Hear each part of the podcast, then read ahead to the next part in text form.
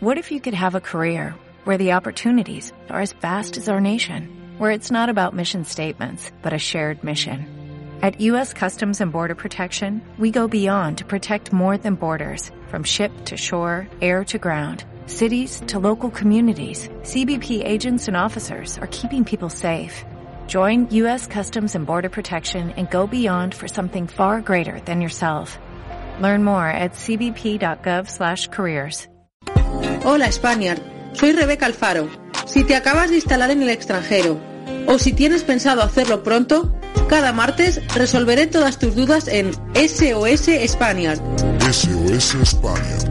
Déjame tu pregunta en el 677-629-145, añade el prefijo 34 si lo haces desde fuera de España y la resolveré en directo en Planeta Spaniard. Planeta Spaniard. La voz de los españoles, más allá de la frontera.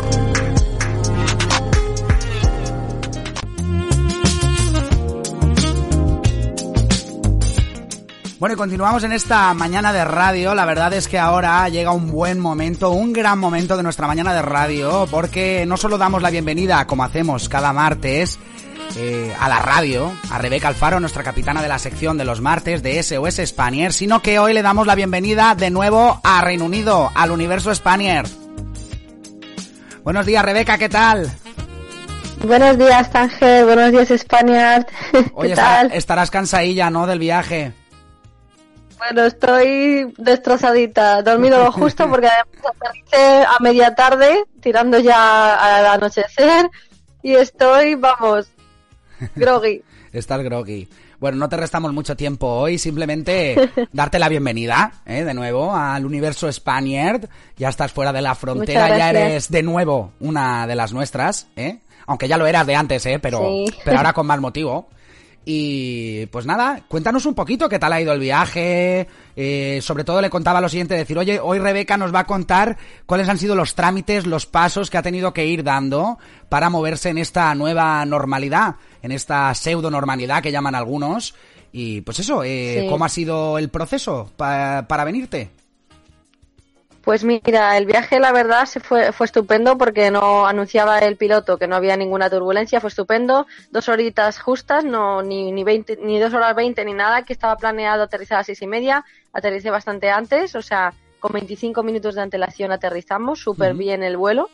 Y lo bu- bueno que fue es que con el tema del coronavirus eh, nos sentaron a los pasajeros un asiento ocupado y un asiento libre, o sea, uno sí, uno no, uno sí, uno no. vale, vale. Entonces, no ibas pegado con la mascarilla con la gente porque pues da bastante parraque, ¿no? Porque están Sí. todos los pasajeros eh, con mascarilla, las azafatas con mascarilla y da una sensación de que, bueno, de hecho en el audio de la- del avión que no que trates de tocar lo menos posible, lo que no sea necesario.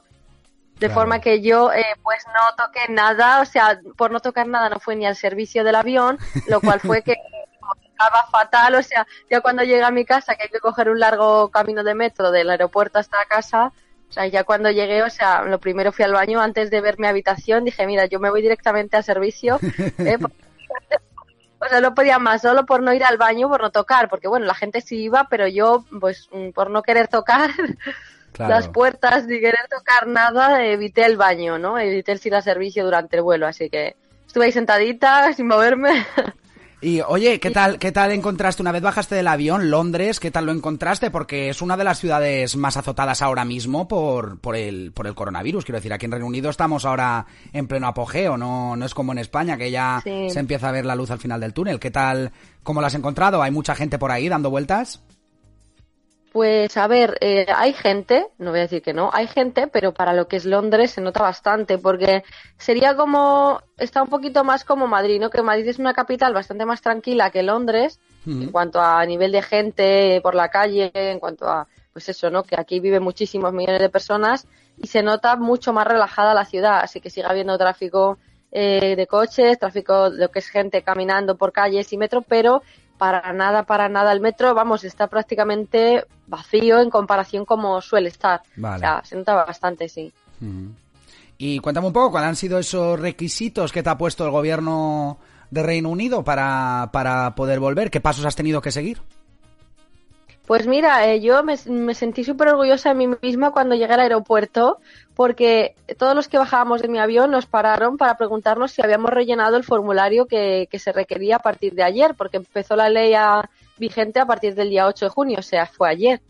Justamente me pilló el comienzo de la nueva normativa, que es eh, la normativa de hacer cuarentena que los 14 primeros días en Reino Unido y rellenar un formulario en la página web del gobierno aportando toda la información que te, ellos te preguntan, que son tres páginas de formulario, de dónde vives y demás, que luego explicaré un poco más en concreto. Sí. Y me sentí súper orgullosa porque al llegar eh, todo el mundo, casi todo el mundo les venía de nuevas y se tuvieron que descargar en ese momento, meterse en la página del gobierno en el móvil y hacer el formulario con, eh, con la mochila en la espalda y todo. sin Rebe- Rebeca, es que tú eres el oráculo Spanier, hija mía, es que es normal, es normal que tú ya tuvieras todo preparadito, ya clasificadito, todos los papeles que te iban a pedir, pero la gente está un poco más pues a la que cae, ¿no? Y entonces al ser el primer Sí, día, sí, eh, sí. ya entiendo que los próximos días habrá gente con el papel en la mano, que ya lo lleven preparado, pero... Claro, fue el primer día que salía la Hubo- ley y claro, eh, allí llegó todo el mundo, la gente se quedó un poco a cuadros porque a mí me preguntaban, ah, que ya lo has hecho, Eh, a ver, enséñanos tu, tu Gmail, bueno, enséñanos eh, porque tienes que enseñarlo, no solo decirlo, Sí. tienen que ver lo que realmente lo has rellenado eh, a través de tu móvil, ¿no? Entonces, bueno, yo fue un poco lío porque en el Gmail no, no, lo, eh, no lo podía descargar porque mi móvil está hecho un poco una patata y al final, menos mal que tenía un screenshot que había enviado por ahí a otra persona en WhatsApp y, y lo enseñé a través de mi screenshot de pantallazo porque Sí. es que, o sea, no lo encontraba. Pero vamos, que fue genial porque a mí me abrieron, bueno, la gente se debió quedar un poco como esta, diciendo, esta tiene prioridad o algo, porque me abrieron la cuerdecita y me dijeron, ah, pues vete directamente allí a, donde está la policía, el paso directamente por Esta, la- eh, esta es hija del embajador o algo, porque esta tiene información privilegiada, ¿eh? Esta sabía ya de antemano lo que le iban a pedir. Pero hubo, hubo seguro, Rebeca, quien se quedó por allí más de una hora, porque si es un formulario largo, entre que es largo, pues que hay mucha gente que a mí llega. me dieron bastante penita porque Claro, dije, llegan joder, sin el idioma. tenga que rellenar ahora. Claro, y aparte llegan muchos sin el idioma, sin tener un buen inglés, y tienen que rellenar el formulario en inglés. Y me puedo imaginar que hubo quien se tiró, quien se tiró tres horas en el aeropuerto ahí en Es Londres un- rellenando el, el este Debe escrito, ser vamos. un, un lío porque a mí en plan en casa tranquilamente me llevó casi casi 20 minutos, 15 minutos, casi 20, pues eh, me imagino que la gente con la mochila en la espalda esperando su equipaje impaciente por salir, ya nada más salir de recién salidos de un avión, pues hombre, es un tema bastante pantanoso tenerte que poner ahí en el móvil, porque claro, no era en una hoja, ¿no? Porque no, no por lo que yo vi en este momento no dieron una hoja. El chico dijo, bueno, varios había varios operarios, trabajadores del aeropuerto eh, vestidos de morado y ellos pues dijeron eh, tienes que ir a la página del gobierno, meterte aquí, darle clic y ahí rellenarlo. Claro, la gente toda Claro. en sus móviles, Es que si el fuera- que tenía batería tenía, Claro. el que no, no lo Si fuera en papel al revés, si fuera el papel en papel al revés, te, te, vamos, hay más riesgo de contagio y demás, entonces ahora va todo Claro, digitalizado. Todo online. De hecho, Rebeca, te digo que las tiendas aquí, eh, sobre todo yo te digo de supermercados, ¿no?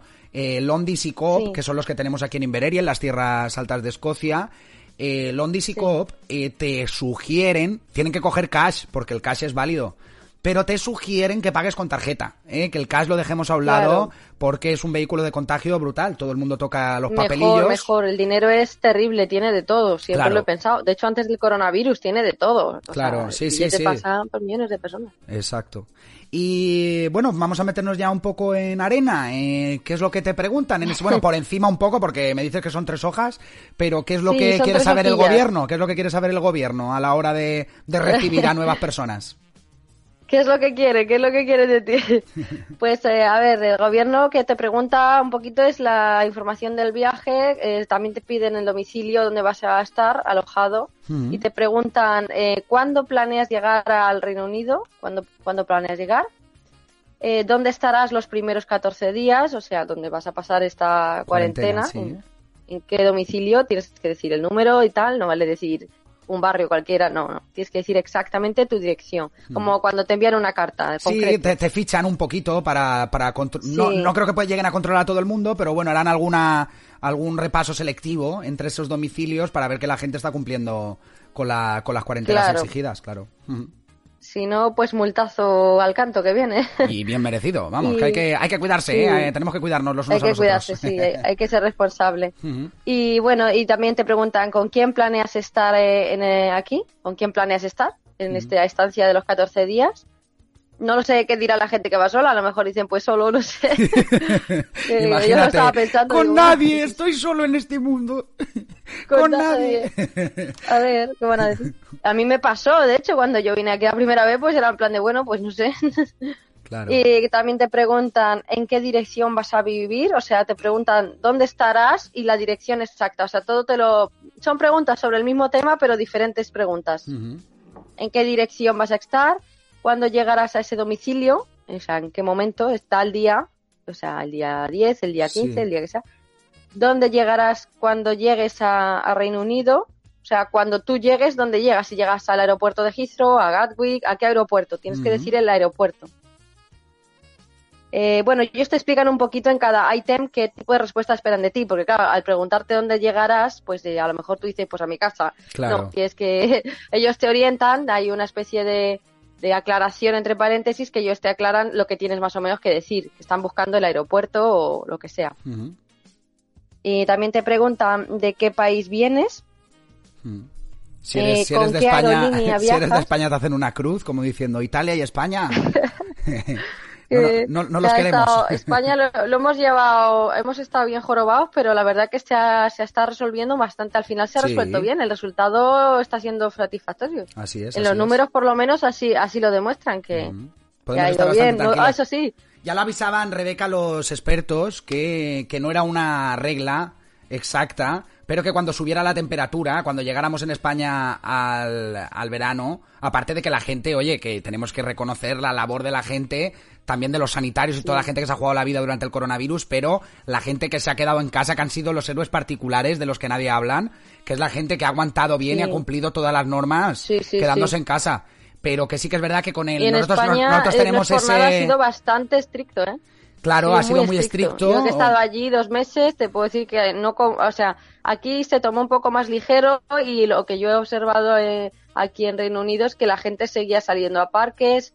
Allí en España los parques eran eh, un desierto del Sáhara, o sea, Sí, lo sé, allí se ha llevado de una forma totalmente estricta, o sea, nada de todo con fases, con permisos de salir hasta ayer, tenía todo el mundo horario de salida, ¿eh? Hasta Mm. ayer. Sí. O sea, horario de salida. Sobre, todo el- lo que te decía, que al subir las temperaturas, lo dijeron nada más empezó la pandemia, Sí. dijeron en España vais a estar salvados. Porque en España seguro sí, sí, hace sí, buen ya tiempo. llega el calorcito. Aunque ahora estos verano. días me decían que por la zona de la costa de Valencia, que, que por esta época siempre suele hacer calorcito, ya la, empieza, la gente empieza a ir a la playa y demás. Y eh, los últimos días ha estado nublado, incluso con granizo y demás, me decían de, de bueno, me decía mi madre ayer, me decían de la familia que, que, que ahora ha bajado un poquito la temperatura y demás. Pero vamos, que en cuanto subiera las temperaturas estábamos Sí, ha bajado, pero España- vamos, que va a subir rápidamente otra vez, porque Claro. ya sabemos que estando en junio no va a durar mucho esto en España. Entonces te mucho, ya te digo, yo vengo con el pijama de verano y esta noche he pasado frío, ¿eh? porque venía en plan no Spanish. Summertime y Spanish Summertime y el Spanish Summertime ha salido por la noche, en fin, fatal. Sí, decía Rebeca que Eh, estabas comentando que te preguntan a dónde vas a llegar del aeropuerto y alguna, Sí. dentro de las preguntas que te quedan en el tintero, alguna resaltar que digas, ostras, me ha llamado la atención muchísimo que te pregunten esto. Eh, pues sí, mira, ma- me- las que venían ahora detrás te preguntaban con qué aerolínea viajas, o sea, la aerolínea con la que Ujú. vienes, tienes que decirlo, y te preguntan cuál es tu localizador de vuelo de la reserva. O sea, quieren saber en qué avión estás viajando, también te preguntan cuál es tu número de vuelo o tu número de tren o barco en el que estás llegando. Claro. Quieren saber el lugar exacto y también es más, yo no pude decir el asiento, pero me preguntaron cuál es tu número de asiento. Claro, por, por, tra- por trazabilidad, creo yo, ¿no? Eh, cuando si en un sí, futuro te detectan que tienes tema de los coronavirus, contagios. claro, si tienes coronavirus hacen la trazabilidad del, del contagio. Exactamente. Mm, Exactamente. Si hay alguna persona que yo, por ejemplo, iba en tal asiento, ¿no? Imagínate el asiento número 12, que no era mi caso, pero pues pones el 12, ¿no? Pues tiene que mirar la gente que había alrededor, pues hacen una, digamos que tienen que contactar contigo y llamarte al teléfono móvil para ponerte en, eh, aviso de que alguien en tu vuelo, cerca de tu asiento, estaba con el coronavirus. Por lo tanto, ya se pone ahí, eh, ya se ponen en contacto contigo. De tal forma que, bueno, mm, queda sobre aviso y también tienes que dar el número de contacto de lo que dicen aquí el next of kin, que es la persona que está un poco, una persona contigo de emergencia por si tiene por si tú no contestas el teléfono, decírselo a, pues, a tu amiga con la que vives, a compañero de piso, a tu primo, a con el que estés viviendo en el país que te, al que llegas, ¿sabes? En este caso Reino Unido. Ahora sí es. Así que todo está bastante, bastante, tiene que ser bastante concreto porque... nos tienen claro, controlaicos, nos tienen controlaicos, Rebeca. pero bien, pero bien. Antes tú llegabas a un país y es que nadie sabía, tú pasabas la, lo que es el border, ¿no? O sea, la frontera y, a la- y tú pasabas ahí y ya de ti no sabían a dónde ibas, si cogías un tren, un barco, si ibas a, a tal barrio. Ahora saben dónde vives, tu casa, código postal, número de puerta. O sea, Bueno, pero tenemos que, hacer una acción de fe de que es por nuestra seguridad, en este caso Sí, sí, sí, sanitaria, yo- por nuestra salud.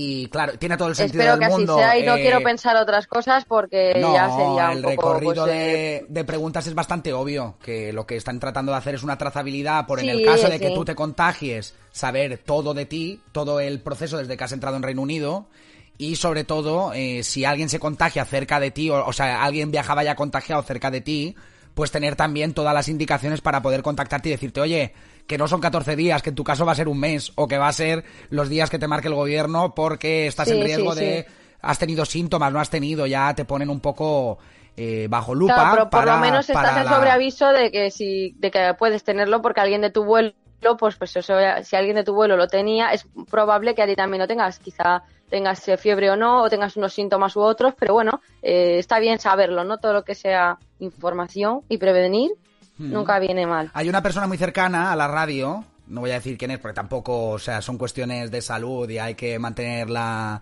la intimidad y la privacidad de las personas, pero hay una persona muy cercana a la radio, Rebeca, que ha estado en cuarentena los Sí. últimos días, ¿eh? porque hasta que le hicieron el test y dio negativo, porque resulta que un- una persona que trabaja con él, ¿eh? un compañero de trabajo, que no trabajan en la misma zona dentro del puesto de trabajo, quiere decir que no tienen contacto ninguno, pero con la que sí que coincidió en un autobús de camino al trabajo un día, pues le hicieron el test y dio positivo. Y entonces empezó a encontrarse mal, le hicieron el Fíjate, positivo. o sea, es una persona con la que no trabaja directamente, pero eh, compartieron el, autobús, claro, y al no y tener la trazabilidad, fíjate. porque no te van a preguntar cada día con quién has viajado, dónde has viajado, quién había en el autobús y todo eso, por no tener esa trazabilidad, pues ya tienes que hacerlo más general, el tema de la cuarentena, y tienes que poner a todas las personas que trabajan en el mismo sitio en cuarentena. O sea que eh, viene muy Claro. bien esa trazabilidad, porque tienes eh, constancia, Claro. dejas constancia de dónde estás, con quién has viajado, en qué vuelo has viajado, y de cara a que, por ejemplo, dices, es que yo vine en España el día, el día 8, pero si has viajado a España, desde España el día 8, pero has estado en un vuelo de otra compañía de tal, pues no tienes nada que ver, no tienes ningún tipo de riesgo. Pero si de alguna manera has tenido posibilidad de haber contactado con esa persona en la cola, en, en- dentro del avión, lo que sea, pues bueno, está muy bien que nos tengan ya fichaditos Sí. para llamarnos y decirnos, Hombre, oye, es, que estás en riesgo, es que te tenemos que hacer el entendible, test. Es, es entendible que esto sea así, es entendible, vamos, yo al menos lo comprendo, porque es lógico que en un país, eh, cada país está llevando unas normas, ¿no? Estamos Sí. eh, confinados dos meses, eh, restringiendo nuestro ritmo de vida, nuestras libertades, y luego viene gente, digamos, en un avión de fuera y va, digamos, eh, sin, sin tener conciencia y sin hacerlo aposta, pero vas a estropear lo que ya ha hecho y a, a poner más casos en el país y a volver a entrar en ese bucle de, de contagio y pues no tiene sentido. Está Pudiendo claro. evitarlo, pues no tiene sentido. Sí, no, y que, que hay mil protocolos que aplicar, pero para esos protocolos se requiere información y es lo que hacen. Te piden voluntariamente, Claro. te piden amablemente que rellenes ese formulario tan amablemente que si no, no entras. ¿eh? Así que tienes que No, tan amablemente que si no, no entras y, y pagas unas 100 libras, me parece, si no tengo mal entendido, por lo que yo he leído una- en la página del multa, gobierno. como una sí, te penalizan si no lo quieres eh, rellenar. Barato o me no entras, me ya Lo has parece. dicho tú muy claro. Sí, no, no, digo que amablemente, lo he dicho de consorna, que amablemente te Sí. piden ese formulario si no, no entras. Pero mira, no sabía sí, eso, sí, que incluso te pueden poner una, una fee, te pueden poner una multa por, por no, Sí, por negarte, sí. por negarte a hacerlo, que es lo- para- barato me Sí. parece. Barato me parece tratándose de un, una cuestión sanitaria que, como sabe todo el mundo, pues implica una gran parte de las estrategias de seguridad de los países, con lo cual eh, este virus Claro. es que no ha sido ninguna tontería. Entonces me parece, me es, parece por la muy bien. Mm. es por la seguridad de todos, es lo que tenemos que hacer y tenemos que ser todos responsables. Bueno, Rebeca, háblame de planes. Quiero que hablemos de ti ya, de la parte personal, Sí. sin entrar en salsa rosa. Como sabes, esto no es eh, la Noria, ni Sálvame, ni nada de esto, pero quiero que nos cuentes un poquito también acerca de tu vivencia Eh, cuéntame un poco, eh, ¿tienes las pilas cargadas? ¿Cómo, cómo estás sintiendo casi? ¿Cómo estás Pues viviendo mira, esta experiencia es que de vuelta? vine- es que estoy recién aterrizada, todavía estoy haciéndome un poco con, eh, mirando las paredes en plan de, bueno, este es mi hogar nuevo, ¿sabes? En plan, Te vas a levantar o sea, asustada más de un día, ¿eh? cosa que... Te vas a levantar asustada más de un día a decir, ¿dónde estoy? ¿Dónde estoy? Sí, sí, sí, pues hoy más o menos ha sido un poco así por la mañana y claro, luego por otro lado ahora tengo moqueta, que mira que las odio, las moquetas las odio y aquí en Reino Unido es muy común el temita de la moqueta y, y es que están por todas partes, pero bueno, ahora no me gusta mucho, pero bueno, tengo habitación ahora con baño privado, no me quejo porque por primera vez tengo mi habitación en suite, siempre he compartido el, el baño y la, la verdad que es, Es la peor cosa. La cocina y el baño, la cocina y el baño, porque después el salón se puede arreglar. ¿eh? De los usos y Sí, limpiezas. como- pero sí, la cocina, la pica de la cocina, la, por los salones. la pica de la cocina, la sink, que dicen los ingleses, la pica. Y el cuarto de baño, eso es lo peor para compartir. ¿eh? Te lo dice una persona que ha compartido sí, sí, muchas sí. veces piso. Yo igual, yo igual. Yo he compartido ya cinco habitaciones, si no mal, si no mal recuerdo, y de verdad esta ya es la sexta y creo que sí es, creo que es la sexta más o menos, y por fin tengo mi baño privado y vamos, o sea, a ver qué tal. Y- Yo por lo menos me siento a gusto así, me siento más cómoda. Y y Rebeca, ¿vas a, ¿vas a buscar ahora trabajo? ¿Vienes ya con algo más o menos cerrado? Eh, ¿Cómo lo tienes? Pues eso mira, de- te cuento, vengo con los currículum impresos, ya de, desde Madrid, ¿eh? yo que lo llevo todo preparado, ya sabes cómo soy. Sí, sí, sí, sí. Eh, soy- el oráculo es así, muy previsor. Entonces, pues nada, me, me he traído todo impreso y en cuanto se acabe el lockdown, en cuanto ya empiecen a abrir comercios, yo ya empiezo a salir. Cuando pase yo mis 14 días, o sea, mis dos semanitas, y justamente abrirán los comercios a la vez que yo termino mi cuarentena, pues empezaré a repartir mis currículum vitae, porque aquí yo siempre he tenido la suerte de que siempre he encontrado eh, trabajo entregando currículum en mano. Sé que hoy en día lo común es encontrarlo online o intentarlo online, pero a mí me gusta mucho más el, tema tradicional Y- del y currículum pides- y si puede ser- tradicional para eso. Claro, y si puede ser, dices, oye, eh, la persona encargada de las contrataciones o la de las entrevistas y demás, y en mano, ¿eh? Un buen consejo que os damos Sí. desde Planeta Spaniard, desde SOS, SOS Sí, Spaniard. yo- En mano, muchas veces te van a decir, no, no me lo des, no me lo des, por la ley de protección de datos. Rebeca. No me lo des, pero Exacto. envíalo por internet, pero gracias por venir. ¿eh? Siempre ya te ven. Sí. Ya te ven, aparte tú tienes que ir ya arregladito, arregladita, bien formalito, ¿eh? y das el currículum en mano y te van a decir muchos sitios, no, lo tienes que hacer online, Así pero ya es. te han visto. Ya te han visto ya, si justo Sí. se lo has dado a la persona encargada de eso, ya, ya se acuerda de ti, o sea que es una grandiosa idea. Rebeca, la verdad que sí. Yo, fíjate, en, en España no recomendaría hacerlo así, en cambio, porque te, solo te hacen caso de forma online. Eh, pasan Sí. de tu cara, si lo llevas en mano, lo tiran en una basura casi. Pero aquí, eh, justamente yo, mi vivencia es la contraria, de que en mano y preguntando por el manager mm, puede ser bastante mejor. Claro, sí, sí.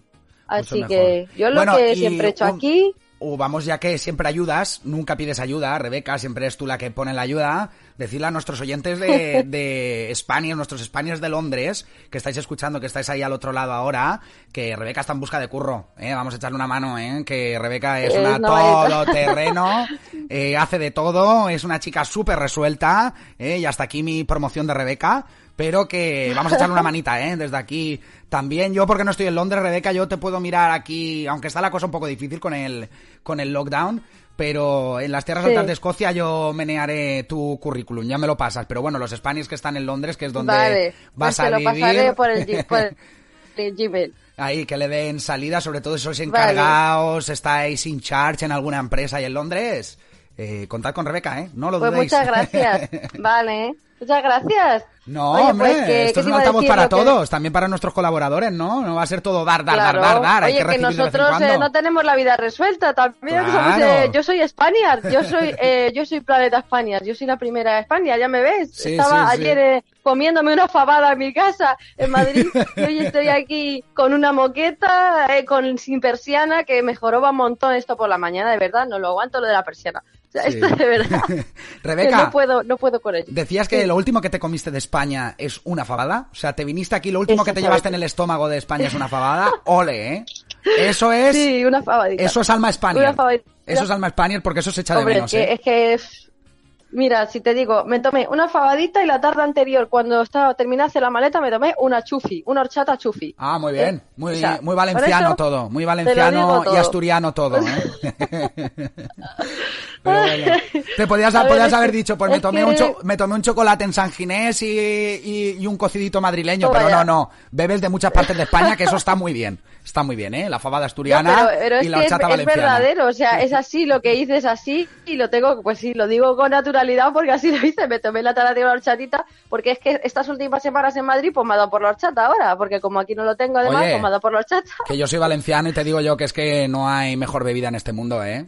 O sea, la horchata es Qué muy, rica, muy de top. verdad, qué dulcecita, qué sabor particular. Así es que no, es. vamos, no he visto nada parecido, ¿eh? Mira, Nada Rebeca, parecido. cuando estuve en Valencia, porque bueno, yo ya lo conté el otro día en la radio, ya lo dije, me enamoré aquí en Escocia de una moldava, de Elena, y estuve con Elena en Valencia, estuvimos visitando Valencia, le estuve Sí. mostrando todos los encantos de la, de la capital de la, de, de la comunidad valenciana, y estábamos en la, además en la Ciudad de las Artes y las Ciencias, en el, íbamos a visitar el Museo Príncipe Felipe, y eh, en la puerta había un carrito con una mujer, me hizo muchísima gracia, porque además era con chufas de denominación de origen y demás. Y le dije a Elena, va, tienes que probar la horchata. Porque además... Tienes que yo- probarlo. Yo, no es por desmerecer eh, marcas o no, lo- pero a mí como la horchata tradicional, eh, vamos, casera, digamos, de la gente que ahí exprime las chufas y tal, Chufi es muy buena y tiene algunos rico, modelos de mucha rico, calidad, pero esa auténtica horchata es increíble.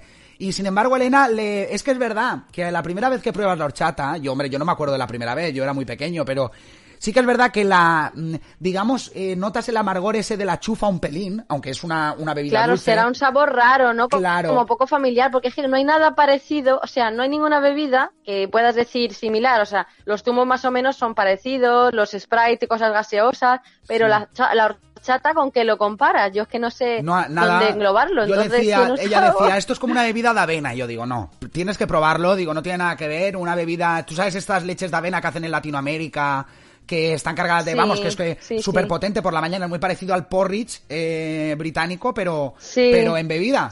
Y digo, no, no, no, no, pruébalo mejor y tal. Y no le termino de hacer gracia, oye, me dio mucha rabia. Y Claro, lo es que que hay puede, que insistir. puede ser que no haga gracia o que Es te como el encante, café. pero es un sabor rarillo, es un sabor peculiar. Pero pasa como el café. Y, bueno, a Cuan- mí me encanta. Cuando tú tienes, bueno, yo no sé qué edad probaste tú el café, pero yo probé el café bastante prematuro, ¿eh? Y la primera vez que lo probé dije, no bebo esto en la vida, igual que la cerveza. Yo lo probé la primera vez dije, yo no bebo esto en la vida, esto Sí, a es mí no me va a es verdad, tiene un sabor como amargo, un fondo raro ahí de amargor, pero, pero también tiene te un vas gusto haciendo y si mayor le echas y- azúcar, pues eh, Claro, te haces mayor y vas aprendiendo y vas aprendiendo cómo, cómo te gusta, tocándolo de azúcar, tocándolo de no sé qué y tal, y al final pues ahí está. llegas a tu... Bueno, a que mí hemos empezado hablando de... que me encantan, así como está.